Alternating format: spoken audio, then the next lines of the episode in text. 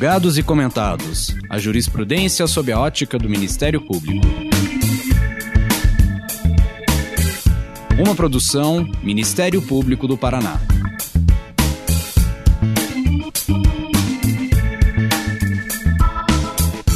Olá, estamos começando mais um episódio dos Julgados e Comentados. Eu sou Sâmia Bonavides e hoje vamos tratar de um tema muito atual, que é a justiça penal negocial, na perspectiva do nosso ordenamento jurídico. Para isso, nós vamos contar com a presença do Vinícius Vasconcelos, professor de Direito da Universidade Estadual de Goiás. A ideia da inserção de fórmulas negociais no processo penal sempre suscita questionamentos, gera controvérsias.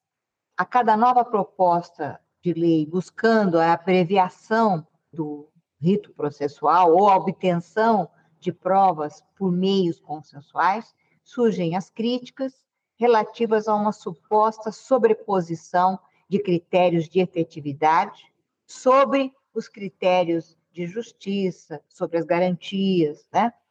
As últimas décadas foram pródigas em trazer categorias negociais ao processo penal brasileiro. Desde a entrada em vigor da Lei 9.099, de 1995, a legislação brasileira foi sendo constantemente modificada e isso resultou em institutos como a transação penal e, mais recentemente, o acordo de não persecução penal. Diante da dificuldade do Estado em investigar, processar e julgar os milhares de casos que desagam diariamente nas varas criminais, os institutos de consenso costumam ser vistos como uma solução viável, até para este aspecto do acúmulo. Pensando nesse cenário, nossa conversa hoje será sobre a efetividade destas soluções para a resolução dos conflitos penais, bem como seu vínculo com o sistema de garantia de direitos na justiça brasileira. Vinícius, seja muito bem-vindo. Muito obrigado, Sâmia. Gostaria de agradecer inicialmente o convite, participar do podcast. Uh, essa iniciativa é espetacular para a gente conseguir divulgar as ideias e pensar junto esses temas que são tão relevantes no nosso processo penal.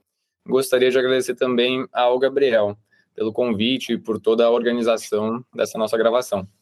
Uh, rapidamente me apresentar, eu me chamo Vinícius Gomes de Vasconcelos e eu gosto sempre de começar dizendo que entre as várias sortes e privilégios que eu tive durante a vida, um deles foi começar a pesquisar sobre acordos penais antes da Lava Jato estourar. Eu fiz a, a minha dissertação de mestrado lá em 2013 e 14 sobre justiça criminal negocial, sobre barganha no processo penal brasileiro, e nessa dissertação eu não aprofundei tanto o tema da colaboração, porque ela é uma espécie da justiça criminal negocial.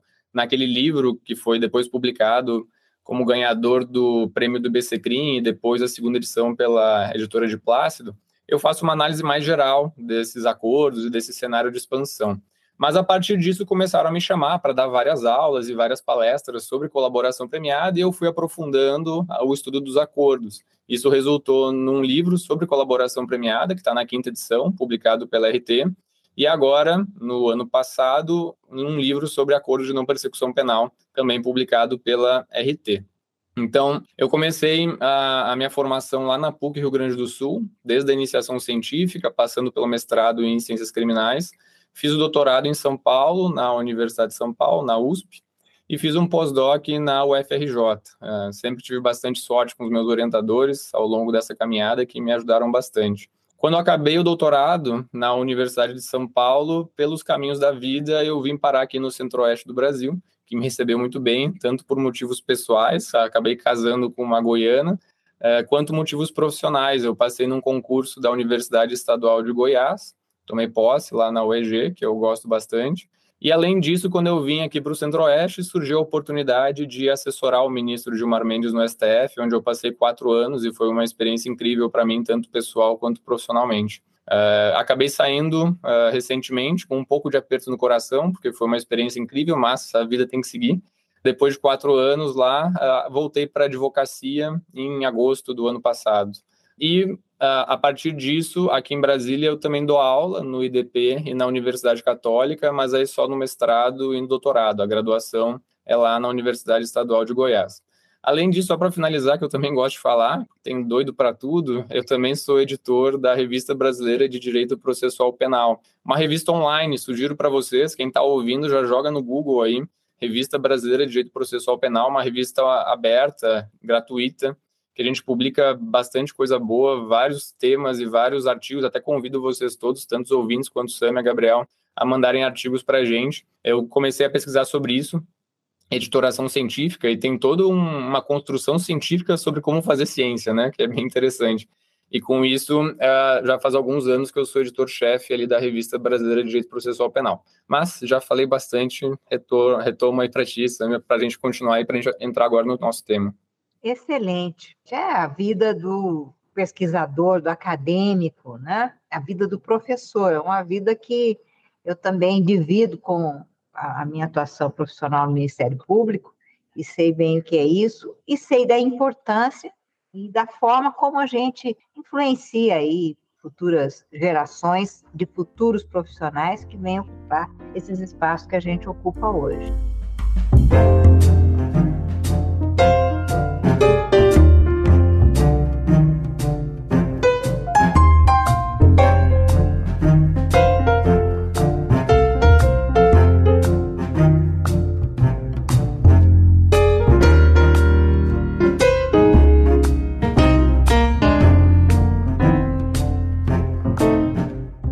Passar então ao início do nosso bate-papo, eu te perguntaria, faria algumas considerações a respeito da tendência de expansão de uma justiça criminal negocial, que é algo que nós precisamos considerar no nosso sistema de justiça.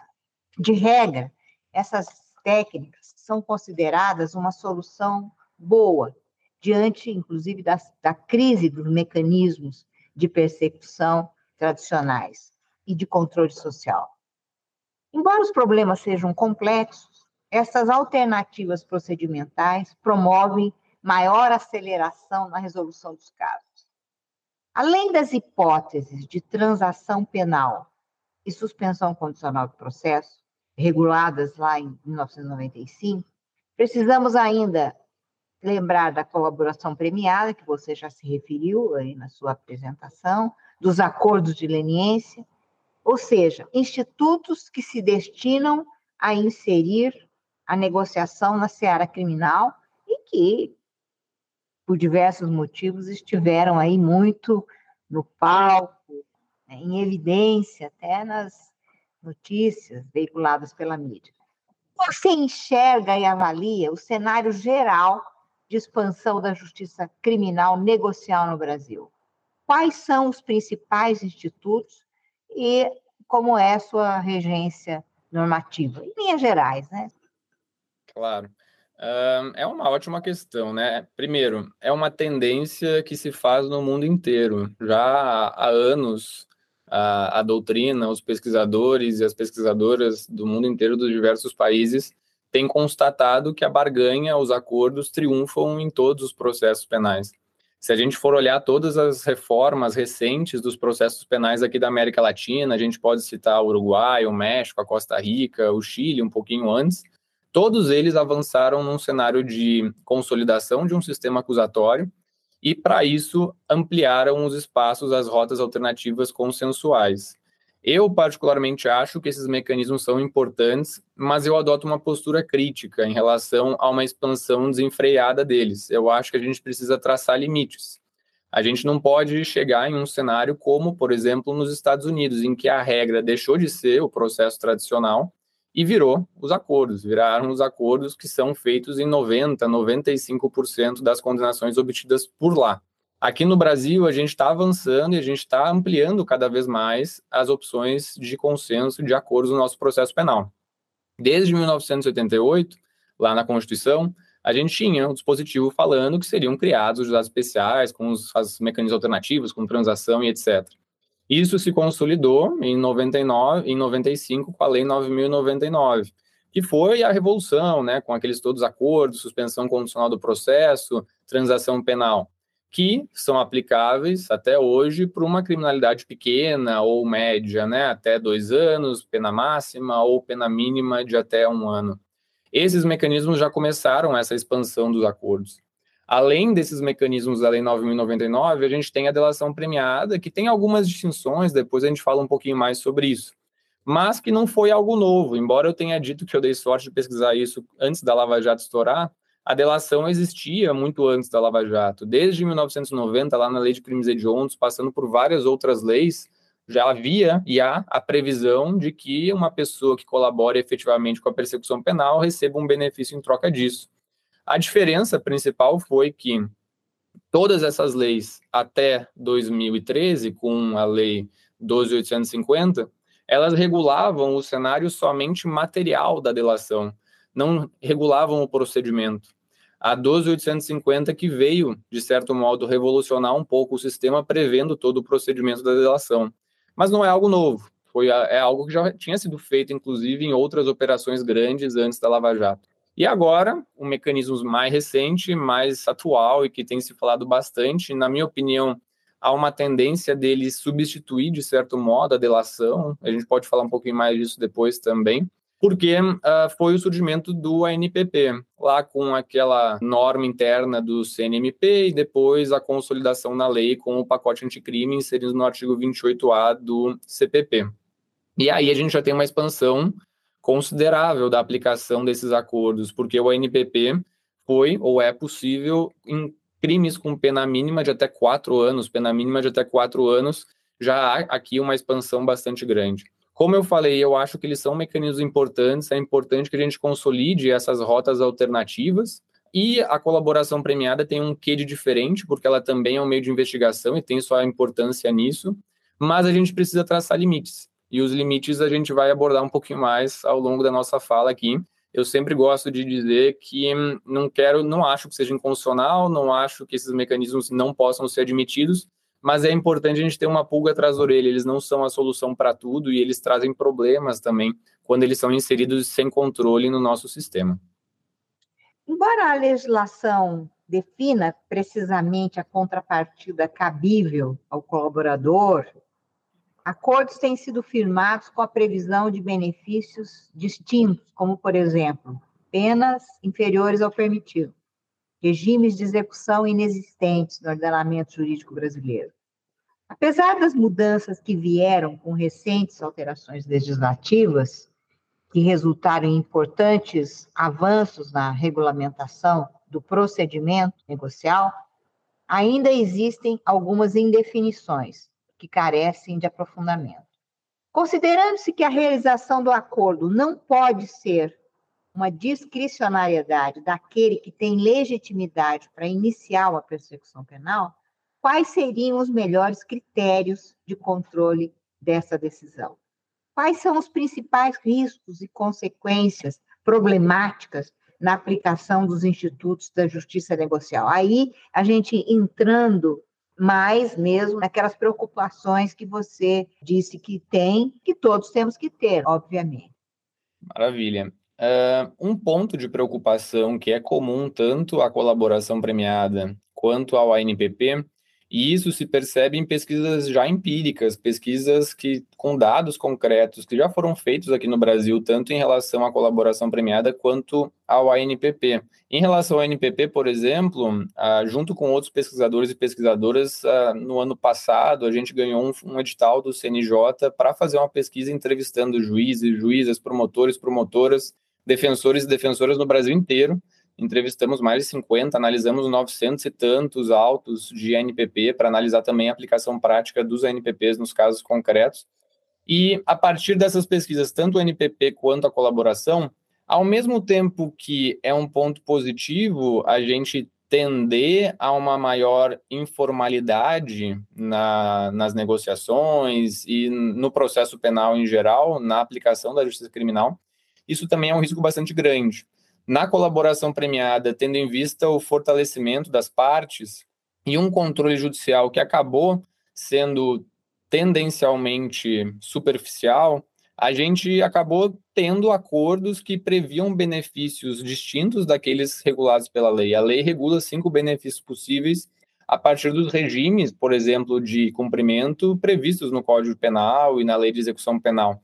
Só que nos acordos começaram a surgir benefícios totalmente distintos, com regimes que foram sendo criados em anexos, com bens que foram deixados com familiares de colaboradores, ainda que comprovadamente de origem ilícita, que deveriam ter perdimento, entre outros benefícios que na prática foram se consolidando, tendo em vista que o sistema ele tende a deixar esses acordos meio que intangíveis.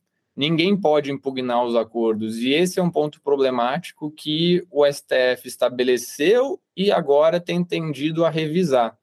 No principal julgado em relação à colaboração premiada, que foi o HC 127483, lá de 2015, o STF estabeleceu uma premissa de que os corréus delatados não podem impugnar o acordo, não podem impugnar o acordo, mas somente aquilo que o colaborador falar depois. E isso acabou deixando os acordos intangíveis, tendo em vista que o colaborador, em geral, não vai impugnar o próprio acordo, o Ministério Público também não, e o juiz ou a juíza fazem, em geral, um controle que, para a posição majoritária, no momento da homologação, é um controle mais formal. Assim, os interessados em impugnar o acordo, que seriam os delatados, por óbvio, acabam não tendo esse interesse reconhecido e não podem impugnar o acordo. Isso acontece na colaboração premiada e ela traz esses problemas a partir disso, porque ao mesmo tempo que ela é um acordo, ela também é um meio de investigação, de meio de produção de prova. Ou seja, na colaboração premiada, a gente tem toda a complexidade que envolve o fato de que tem um corréu delatado. O colaborador ele vai incriminar um terceiro e esse terceiro tem direito de defesa. Esse direito de defesa se coloca no contraditório, no direito de perguntar para o colaborador, e, ao meu ver, também deve se colocar num direito de questionar o acordo, tendo em vista que não se pode admitir que o Estado ofereça benefícios que são benefícios sem previsão normativa. Então, é necessário, e essa é minha principal conclusão, tanto quando eu pesquiso colaboração premiada, quanto quando eu pesquiso a NPP, respeitar a legalidade e os limites previstos na lei. Já no ANPP especificamente e os outros acordos em geral, a gente tem outros problemas. A gente tem problemas que partem especialmente de uma premissa que às vezes a gente aceita sem maior questionamento. A gente parte de uma premissa de que somente pessoas culpadas vão aceitar um acordo. Mas isso não é assim. Pessoas inocentes também aceitam acordos.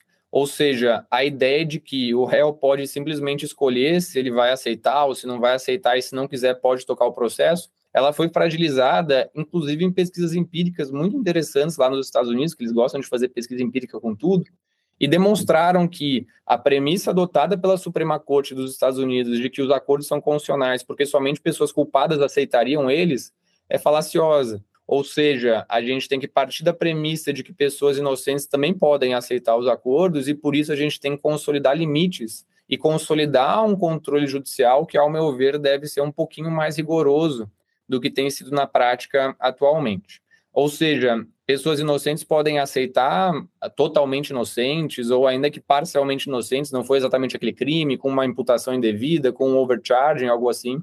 É necessário traçar limites para tentar evitar isso. Mas, como eu falei, eles são mecanismos importantes, a gente tem que avançar neles, a gente tem que pensar sobre eles, só que a gente tem que se preparar para um cenário que me parece inevitável, de que eles vão virar a regra. O processo penal no mundo inteiro está virando acordo. E a gente tem que já limitar isso desde agora, porque senão depois vai ficar inviável. Ainda que o ANPP, a suspensão condicional do processo, a transação, eles sejam mecanismos aplicáveis atualmente para crimes que são menores, uh, a gente precisa desde agora traçar limites para depois, quando houver acordos para crimes maiores, a gente também ter já esses limites traçados. Interessante. Essa conclusão, né, de que não são só culpados que resolvem fazer acordo, talvez resulte de uma decisão pragmática, né? É, em termos de condução do processo, de gestão processual, né? É, talvez assim faça-se essa análise de quanto tempo eu vou gastar para eventualmente tentar demonstrar que sou inocente. Isso é, é, algo efetivamente que nós todos temos que nos preocupar com, com essa realidade. Enfim, coisas para a gente refletir.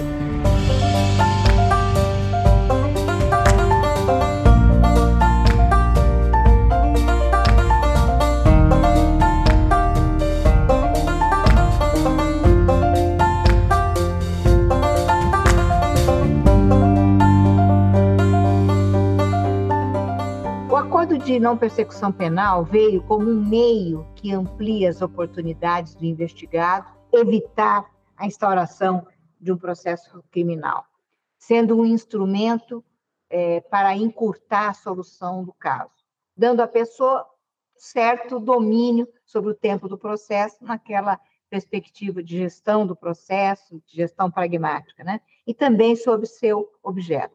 Ou seja, possibilita a existência de um acordo para colocar fim ou não propiciar o início de uma persecução penal. Por meio dele, o Ministério Público pode deixar de oferecer denúncia e de instaurar uma ação penal por meio da denúncia, provocando o órgão jurisdicional, ainda que presente a justa causa para fazê-lo, desde que haja este ajuste entre o Estado e o investigado. Como tem se dado a inserção do ANPP no Brasil?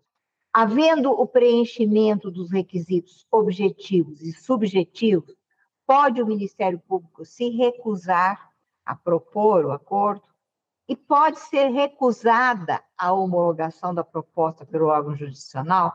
Gostaria de ouvir você a respeito disso.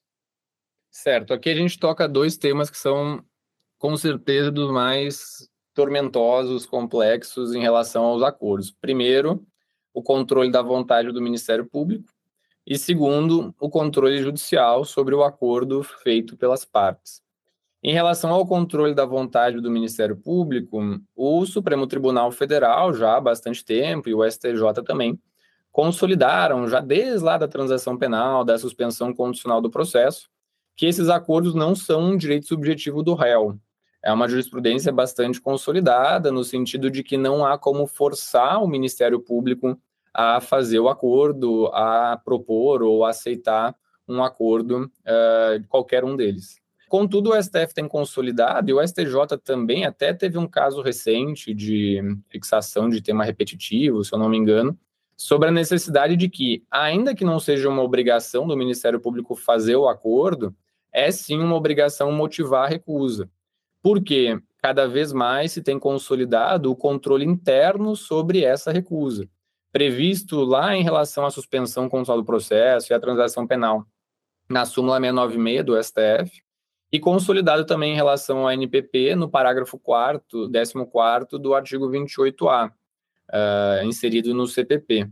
Esse controle interno se coloca como um mecanismo de revisão, tanto internamente nos ministérios públicos estaduais, quanto pela Câmara de Revisão no Ministério Público Federal, sobre a decisão do promotor, da promotora, do procurador, da procuradora de primeiro grau em fazer ou não fazer o acordo, propor ou não propor o acordo. Então, a posição majoritária vai no sentido de que não é possível obrigar, que esse controle seria um controle somente interno e não judicial. Mas me parece que a gente tem que avançar um pouquinho nisso. A gente tem que avançar um pouquinho nisso porque uh, precisa, é necessário se traçar cada vez mais regras internas, que esse controle interno no Ministério Público se fortaleça. E na prática tem surgido alguns debates interessantes sobre o que, que o juiz pode fazer, o que, que a juíza pode fazer diante de uma recusa que se mostre ilegítima, ainda que exista o controle interno.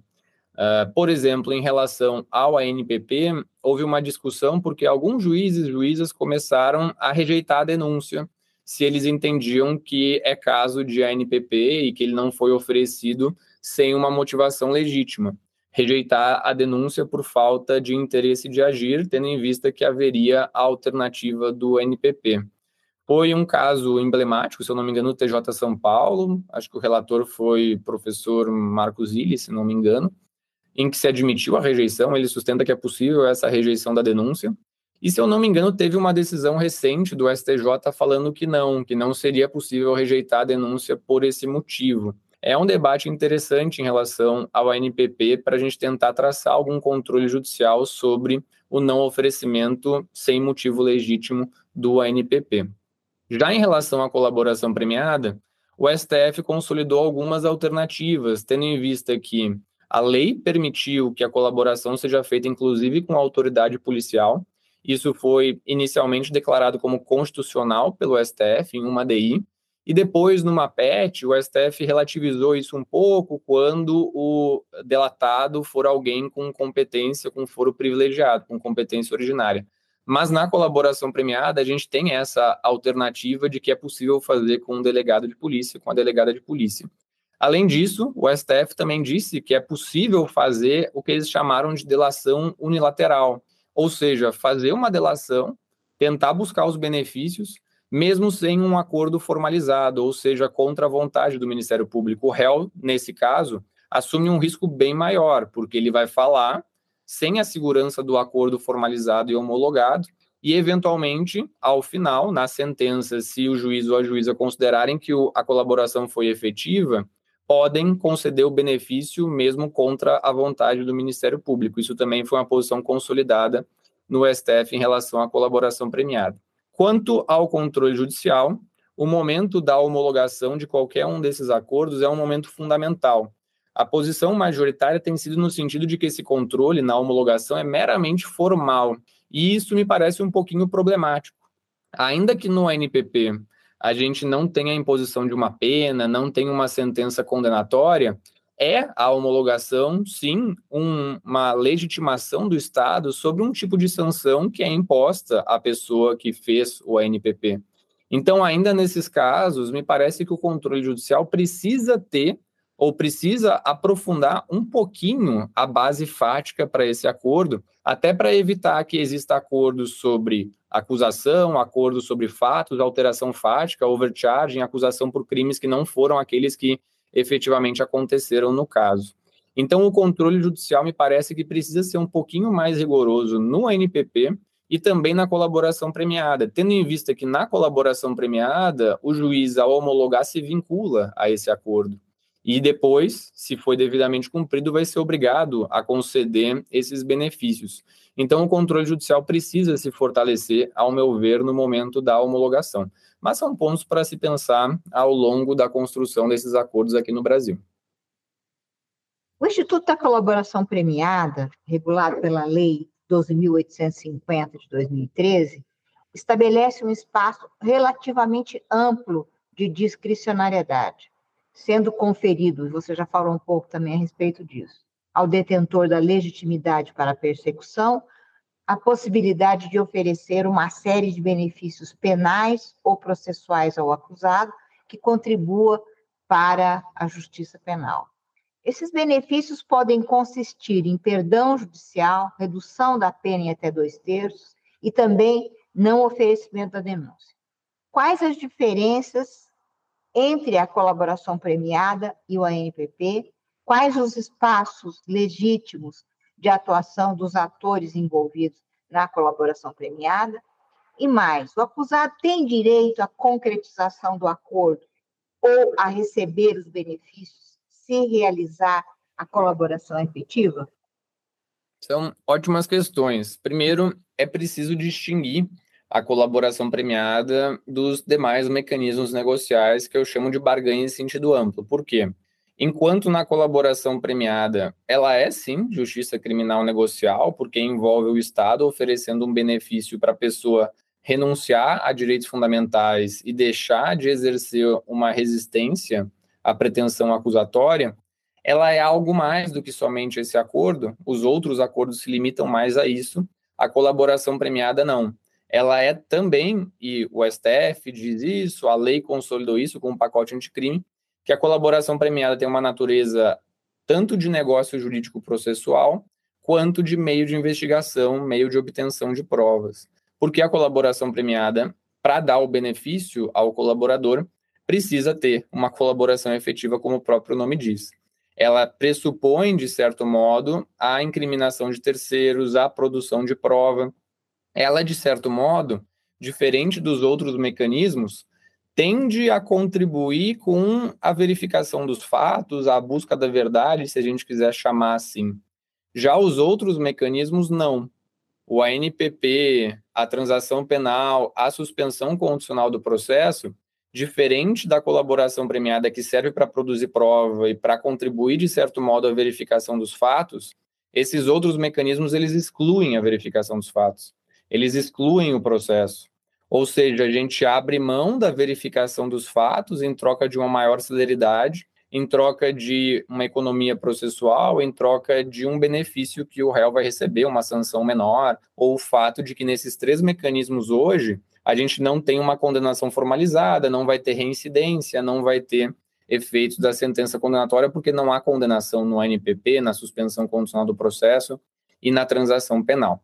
Qual... essa é a principal diferença entre eles. E isso traz problemas diferentes e similares entre eles também. Em relação a, aos limites, a o que, que são possíveis nesses benefícios, me parece que é importante reconhecer que o Estado vai estar oferecendo algo, e o Estado oferecer algo em troca de uma colaboração precisa ser algo legítimo. A gente não pode admitir que o Estado ofereça benefícios ilegítimos e benefícios uh, inadequados às pessoas que estão sendo perseguidas penalmente. Então, o critério de legítimo ilegítimo, adequado e inadequado vai vir da legislação. A gente adota no nosso sistema um respeito à legalidade que precisa se colocar também na justiça criminal negocial.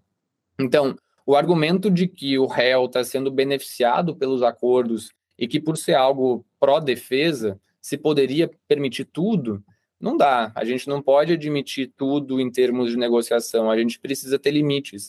É importante avançar nessas rotas alternativas. É importante ter esses mecanismos, especialmente para essa criminalidade menor, quando a gente não tem imposição de uma sanção privativa de liberdade atualmente no ANPP, na transação penal, na suspensão condicional do processo, mas a gente tem que ter em mente que logo a gente vai ter acordos, provavelmente, que vão poder impor também prisão.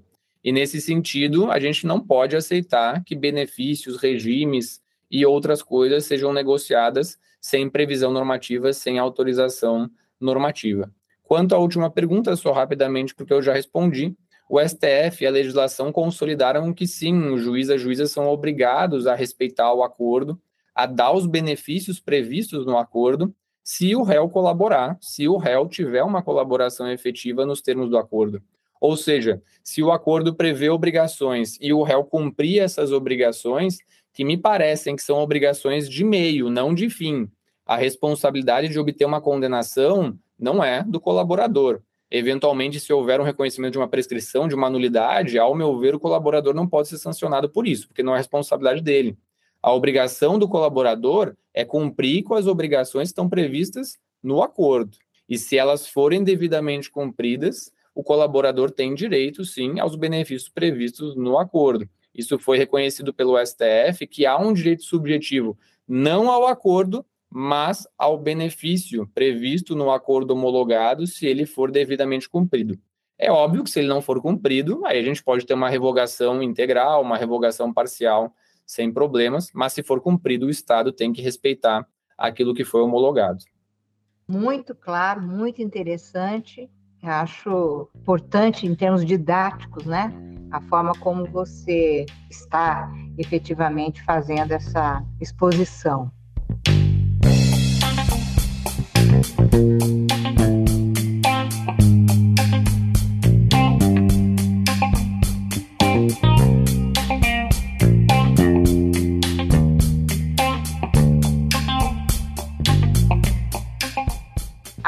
Grande volume de casos criminais hoje, inclusive é, resultantes da expansão do direito penal, algo que também é objeto né, de estudos importantes aí na área. Portanto, é difícil acompanhar o ritmo da criminalização e a variedade também, ou seja, as estruturas públicas não conseguem acompanhar isso tudo em termos de dos seus mecanismos de controle. Assim, a justiça criminal negocial é algo que pode ser, sim, uma saída, inclusive pelas possibilidades que oferece em termos preventivos, mediante soluções que alguns consideram que são também efetivas ou até mais efetivas que as soluções que impõem né, pena. Da transação penal aos ANPPs, na sua opinião, como podemos considerar que isso pode fazer evoluir a justiça penal para uma justiça verdadeiramente negocial e que amplie as condições de um resultado mais positivo para o meio social. A ocorrência do overcharging no processo penal brasileiro já é um risco, já é uma realidade. Podemos aprimorar os acordos na prática processual penal brasileira para criar melhor aderência e estabelecer uma alternativa realmente positiva e útil? Eu concordo totalmente que esses mecanismos são alternativas importantes e que eles trazem uma efetividade. Eles trazem uma efetividade por conseguir uma resposta rápida, especialmente num cenário como é hoje, em que os acordos que a gente tem, o ANPP, a, a suspensão condicional do processo e a transação, eles são efetivamente alternativas não encarceradoras me preocupa muito a tendência de expandir esses acordos para alternativas encarceradoras, em que a gente possa negociar pena de prisão. Aí eu acho que a gente vai estar tá colocando os dois pés numa terra bastante movediça que vai nos levar para problemas que são problemas enormes, como ocorrem lá nos Estados Unidos. Agora, em um cenário em que a gente não tem negociação de prisão, esses problemas são reduzidos efetivamente. Mas como eu falei, a gente precisa se preparar para esse cenário que é de expansão desde agora. Nesse sentido, eu proponho no meu livro de NPP, no de colaboração premiada, no relatório da pesquisa que a gente fez com o fomento do CNJ, alguns aprimoramentos. E aqui vou citar quatro pontos que eu acho que são interessantes. Primeiro, o fortalecimento do controle judicial, como eu já disse, é importante considerar que essa homologação do acordo ainda que as partes tenham aceitado, ainda que seja voluntário, é necessário que exista um controle, obviamente não tão profundo quanto aquele feito numa sentença condenatória, mas um controle que envolva também uma base fática mínima para se impor um, um acordo ou para se homologar um acordo, ainda que seja de NPP para evitar, como uh, você disse, a tendência de overcharging, que é muito, muito comum lá nos Estados Unidos e que aqui, de certo modo, também se escuta. Ah, coloca 27 qualificadoras no homicídio e, na verdade, era homicídio simples, não dá para pressionar, para tentar incentivar que o réu faça o acordo de qualquer modo. Isso pode acontecer na prática, ainda que, por óbvio, os operadores aqui no Brasil, em geral, adotem posturas respeitosas da legalidade, não vão fazer isso, mas a gente precisa traçar limites judiciais também para evitar esses, essas possibilidades. Além desse fortalecimento do controle judicial, é necessário ter uma preocupação um pouquinho maior em relação à voluntariedade e à informação devida ao réu. Uh, esse foi uma pesquisa que eu fiz uh, em todos os HCs que foram uh, analisados pelo STF em 2019 sobre a NPP, sobre os principais temas que foram abordados e pouco se fala hoje na doutrina sobre o controle da voluntariedade. Como assegurar que o réu realmente saiba o que ele está fazendo ao aceitar um acordo, tenha informação devida sobre as consequências, sobre o que está sendo aceito, as cláusulas, as obrigações, os benefícios, e nesse sentido, a efetividade da assistência técnica, da atuação do defensor, da defensora, desde o momento da investigação, desde o momento do flagrante, é fundamental. A gente precisa consolidar uma efetividade maior da assistência técnica, especialmente num cenário de expansão da justiça criminal negocial. O terceiro ponto importante é o fortalecimento dos controles internos no Ministério Público para limitar essa discricionariedade, que às vezes pode ser abusiva normativas internas traçando critérios e um controle mais efetivo e rápido no sistema de controle interno previsto para esses acordos. Uh, um ponto que tem sido muito debatido lá nos Estados Unidos é a necessidade de publicidade e transparência nas negociações e nos acordos formalizados, para que a gente tenha parâmetros para saber o que, que um promotor, o que, que uma promotora faz normalmente para determinado crime, o que, que propõe, o que, que não propõe, para que a gente evite que casos semelhantes tenham resultados totalmente diferentes. Quais acordos normalmente são formulados? Quais os parâmetros, quais as condições são normalmente impostas em determinado crime por determinado promotor ou promotora? É necessário ter uma maior transparência e publicidade desses acordos para que a gente tenha a possibilidade de controlar e de garantir uma isonomia de tratamento. E, por fim, um outro ponto que daí é mais debatido, mas precisa ser melhor definido, são os limites ao uso da confissão no caso do NPP. O ANPP ele veio com inovação ao prever a necessidade de confissão, que não era o caso na transação penal, na suspensão condicional do processo. No NPP, a lei prevê que é necessária a confissão circunstanciada. E com isso, a gente tem vários problemas sobre o uso dessa confissão. O uso dessa confissão, por exemplo, se o acordo for rescindido, o uso dessa confissão contra corréus, o uso dessa confissão em outros processos, tanto penais quanto não penais. Isso traz vários problemas. Eu sustento que essa confissão não pode ser usada porque, diferente da colaboração premiada, como eu falei, ela tem a colaboração premiada uma finalidade de produção probatória, o ANPP não. A transação penal não, a suspensão condicional não tem essa finalidade de produção probatória. Ou seja, a confissão que é feita para o ANPP, ela é simplesmente um requisito para a sua, ao seu cabimento e não um mecanismo ou uma prova a ser produzida. Senão, a gente tem inclusive o risco de acabar desvirtuando o NPP para ele virar uma colaboração premiada, e isso vai ser bastante prejudicial para o sistema, ao meu ver, porque a gente vai trazer todos aqueles problemas que a gente mencionou, acho que lá na segunda pergunta, sobre impugnação de terceiros, sobre contraditório, sobre como garantir o direito de defesa, para o NPP, que ele não tem esse problema hoje, porque ele não é um meio de produção de prova.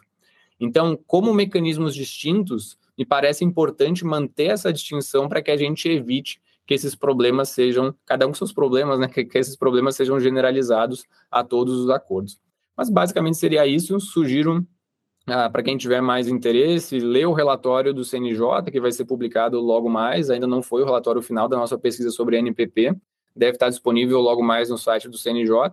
E também os meus livros, óbvio, um pouquinho de merchan, auto-merchan, embora a gente não ganhe dinheiro com isso, né? Infelizmente, o dinheiro é muito pouco com a venda de livros, mas é importante que a gente venda livros como pesquisador, como Samia também é professora, a gente precisa vender para ter nova edição, para produzir mais, para ter o impacto nas citações. Então, tem o meu livro de NPP, que está na primeira edição publicado pela RT, o livro de colaboração premiada, também publicado pela RT, está na quinta edição, e o livro A Justiça Criminal Negocial, que está publicado pela Diplast. Os três tratam dos temas, cada um com seu enfoque específico.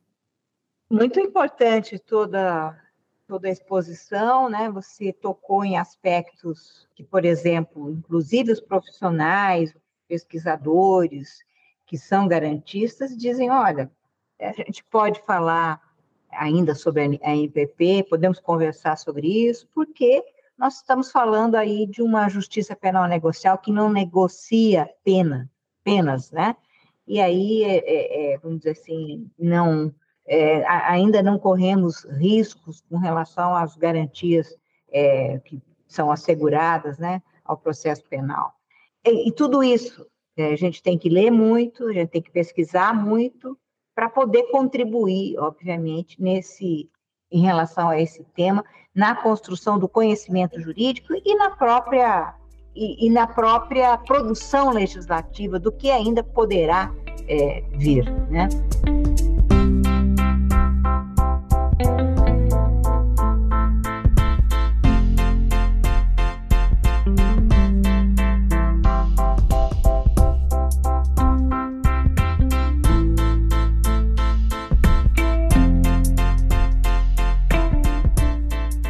Pena, a conversa está muito bacana, mas nós estamos nos encaminhando para o final.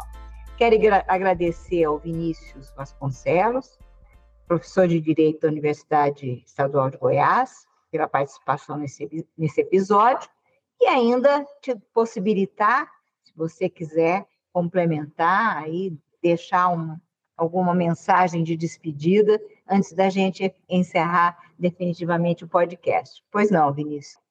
Perfeito. Muito obrigado pelo convite mais uma vez, amiga Gabriel. Obrigado pela oportunidade de divulgar as pesquisas.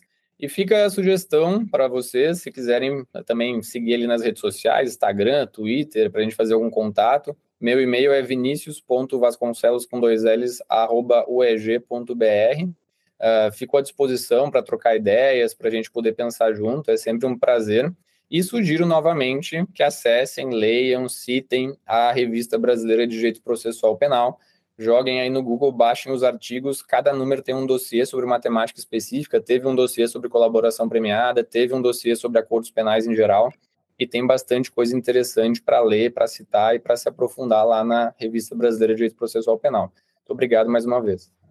Que ótimo. Não se esqueça, então, você que está acompanhando esse bate-papo, de efetivamente curtir as páginas do professor que colaborou com a gente, se inscrever, mas também não se esqueça de curtir, se inscrever em nossas redes sociais, assinar nosso podcast no aplicativo de sua preferência e você pode participar da elaboração dos julgados e comentados. Sugira um tema, encaminhe dúvidas ou comentários, envie para a gente no e-mail julgados e mppr.mp.br ou nossas redes sociais.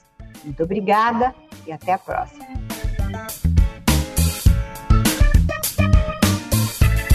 Uma produção Ministério Público do Paraná.